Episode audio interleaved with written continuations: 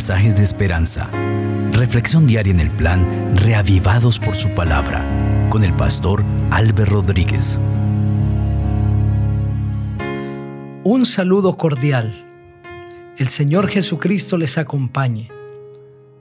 Les invito para que juntos meditemos hoy en Romanos el capítulo 11.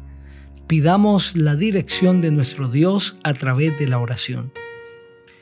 Padre maravilloso, de gloria, de poder, gracias porque nos permites acercarnos a tu palabra.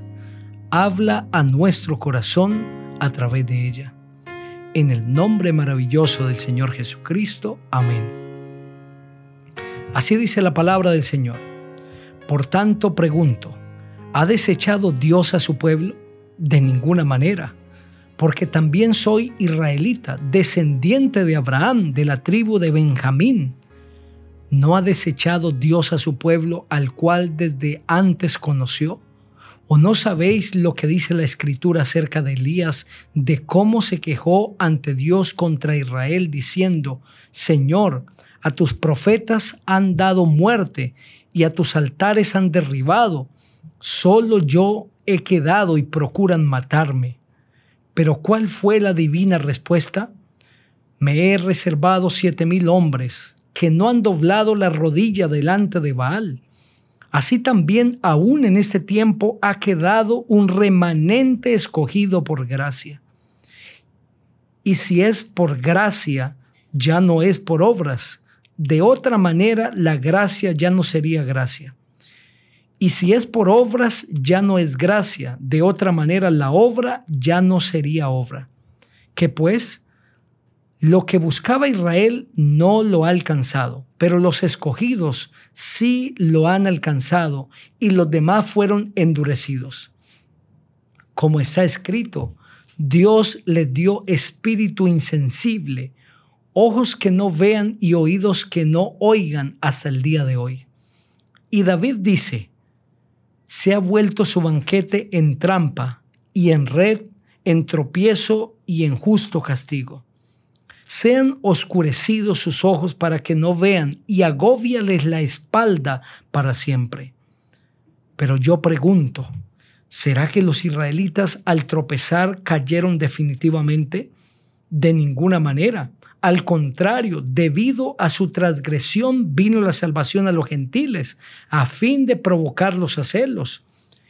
Y si su transgresión ha servido para enriquecer al mundo y su caída a los gentiles, ¿cuánto más lo será su plena restauración?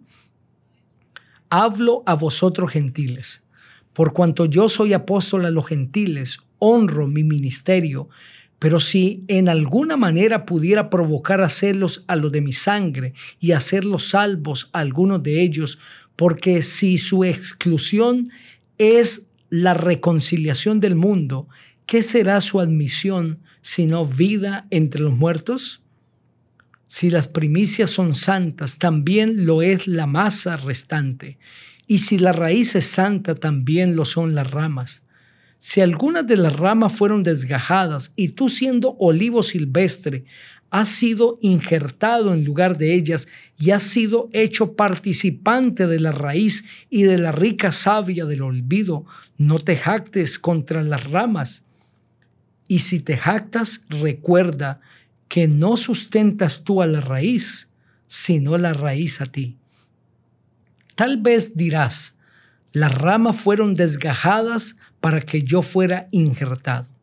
Bien, por su incredulidad fueron desgajadas, pero tú por la fe estás en pie.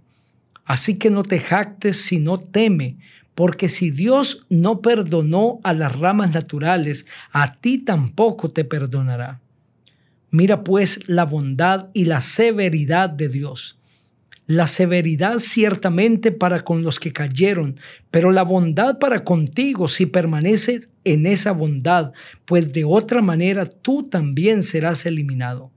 Y aún ellos, si no permanecen en incredulidad, serán injertados, pues poderoso es Dios para volver a injertar. Si tú fuiste cortado del que por naturaleza es olivo silvestre y contra naturaleza fuiste injertado en el buen olivo, cuánto más estos que son las ramas naturales serán injertados en su propio olivo. No quiero, hermanos, que ignoréis este misterio, para que no seáis arrogantes en cuanto a vosotros mismos. El endurecimiento de una parte de Israel durará hasta que haya entrado la plenitud de los gentiles. Luego todo Israel será salvo, como está escrito, vendrá de Sión el libertador que apartará de Jacob la impiedad. Y ese será mi pacto con ellos cuando yo quite sus pecados.